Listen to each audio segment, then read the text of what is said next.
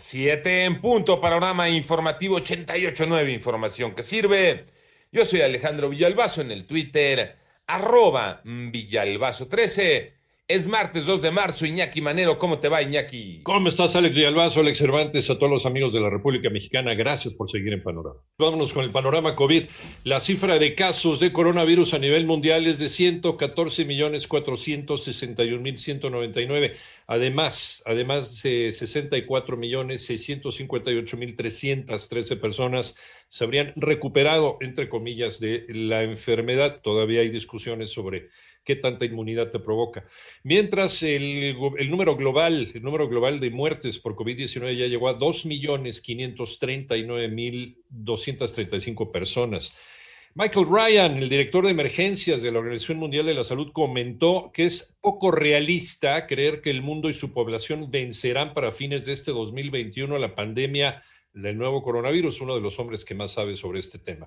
¿Cómo vamos hablando de pandemias en México? Moni Barrera. La Secretaría de Salud informó que ya son 2.089.281 casos confirmados de COVID en el país y 186.152 defunciones. Aunque han llegado más de 3 millones de vacunas al país, se esperan más embarques. A México han arribado a 3.839.625 dosis contra el virus SARS-CoV-2 para prevenir obviamente el COVID. Eh, más de 3.839.000 dosis están divididas en cuatro marcas. 1.769.625 son de la vacuna Pfizer BioNTech, 870.000 de la vacuna AstraZeneca, un millón de la vacuna Sinovac, 200.000 dosis de la vacuna Sputnik. Así lo dijo José Luis Salomía, director general de epidemiología. En 889 Noticias, Mónica Barrera. Vamos al panorama nacional. Fue asesinado el líder de la Confederación Patronal de la República Mexicana en San Luis Potosí, Julio César Galindo,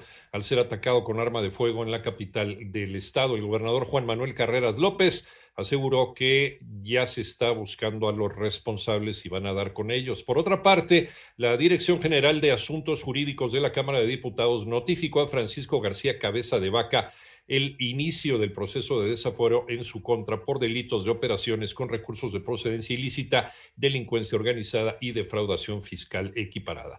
Además, comisiones del Senado aprobaron con 23 votos a favor, 20 en contra, la reforma eléctrica del presidente de la República, con lo que pasó al Pleno para ser discutida el próximo jueves. En tanto, un juez federal ordenó la aprehensión del exgobernador de Nayarit, Roberto Sandoval Castañeda, y de su hija, Lidia Alejandra Sandoval López, por su presunta responsabilidad en el delito de operaciones con recursos de procedencia ilícita en agravio de las finanzas públicas del Estado que gobernó.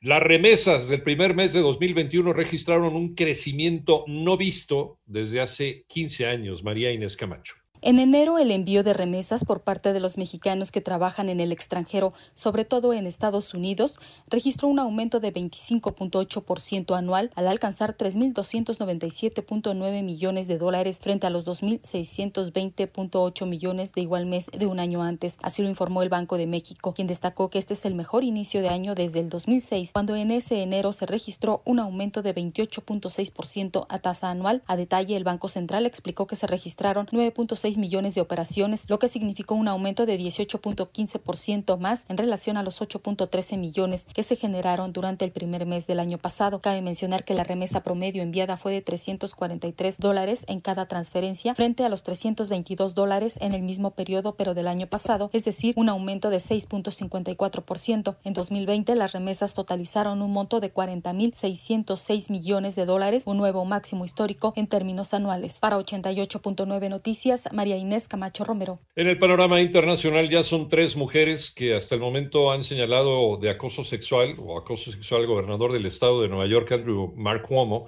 Esta acusación se suma a la de una ex colaboradora de Cuomo, quien dijo que el mandatario la habría acosado sexualmente el año pasado, mientras que otra ex asesora describió un contacto físico no deseado por parte del gobernador.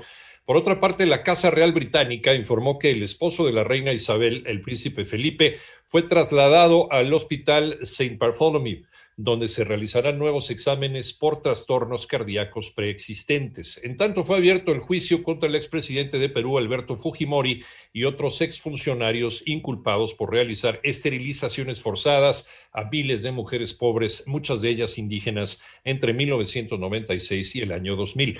Por cierto, ya fueron liberadas las eh, estudiantes en una escuela pública que fueron secuestradas el pasado viernes en Zamfara, en Nigeria, según informó el gobierno local.